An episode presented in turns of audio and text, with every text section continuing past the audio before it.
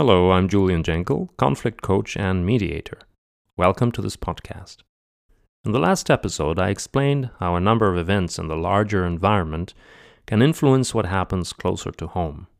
The question I asked at the end is how can we deal with conflicts at a micro level when the macro environment is in such poor shape? Let's look at this step by step. First of all, we need to understand that if the relationship suffers on account of differing perceptions of the external world, then there's also something amiss at, at an interpersonal level. Put in a different way, if two people who are very close to each other have differing views in politics, for example, they can talk about it and try to understand the other person's view. They may not agree, but they will respect each other nonetheless, and the relationship should remain intact.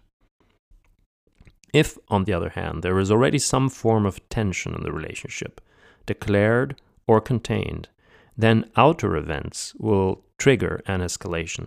In saying this, I'm not including extreme situations of large scale indoctrinations, such as the tragic ones orchestrated by the Chinese during the Cultural Revolution, when children were encouraged to denounce their parents when they said anything contrary to the regime.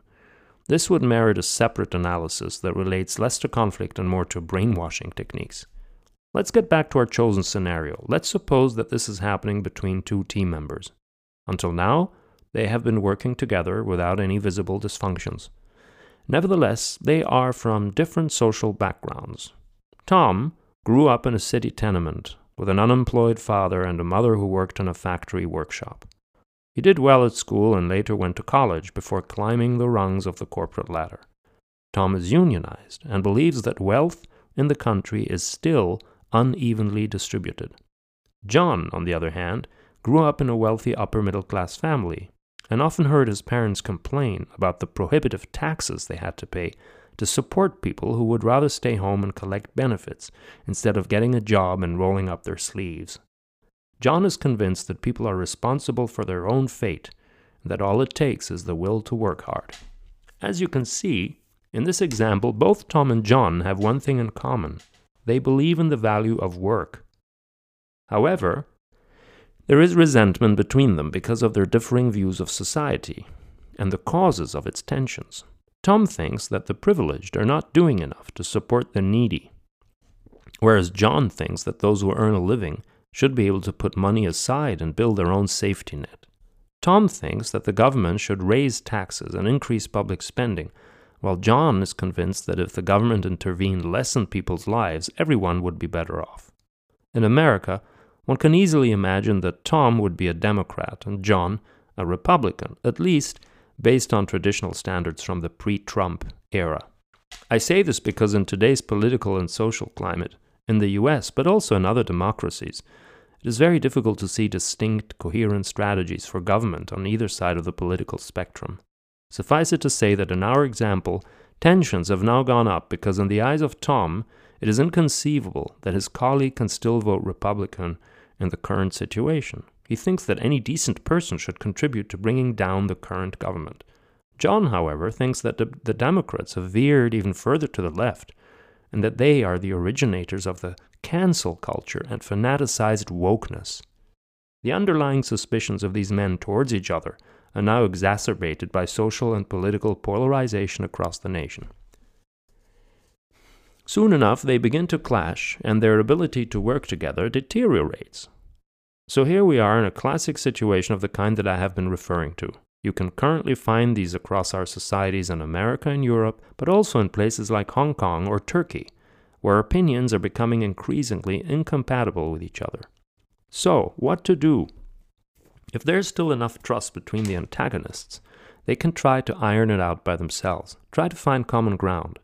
However, in many cases, this will not work because the situation has escalated too much. A third party will therefore be needed to mediate between the two. The first job of the mediator, as is always the case, will be to let both parties express their points of view, reformulate what they've said, and ask clarifying questions. These questions, mostly open questions, lead into the next phase, when the mediator tries to go deeper in order to identify interests and needs. What happens here is that Tom and John will talk about their values and how they feel that the other person is threatening them. They will express emotions like fear and anger, typically connected with uncertainty about the future, and the firm conviction that if the other party has his way, the world will become a much worse place. This is why Tom projects all his fear and resentment on John, and vice versa. The mediator will get the parties to realize that what both Tom and John fear is actually the same thing the inability for their families to thrive, social unrest, and violence, and the collapse of democracy as they both know it. In a situation like this, once mutual understanding has been achieved, the quest for a resolution needs to focus on strengths rather than weaknesses. In other words, both Tom and John need to identify positive aspects of the other person's mindset. Tom needs to find at least one or two positive sides to John's worldview, for instance, the constitutional right to create wealth or the importance of keeping a family together by providing good standards of living, while John needs to see how Tom's view is in defense of human dignity and social solidarity, both of which are in the interest of everybody. This process will help nuance the view of the other and one's own, as it is all a question of perspective. The idea is that gradually Tom and John will build a new middle ground where there is room for differing views as long as they rest on solid arguments and sound values. This paves the way for win win solutions that both parties find satisfactory. Moderate governments and functioning democracies have always done this, even when hard decisions had to be made because of an economic crisis, a pandemic, or a war. If Toms and Johns across the nation are able to take these steps towards each other, then with hindsight, their conflict will actually have created an opportunity to bring them closer.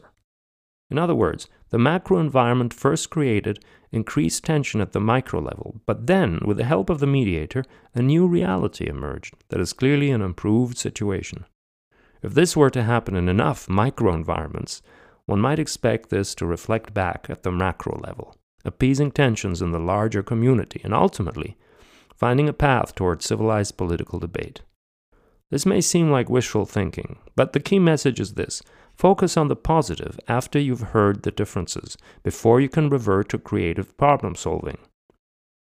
That's it for today. Thank you for listening. Stay tuned for another episode.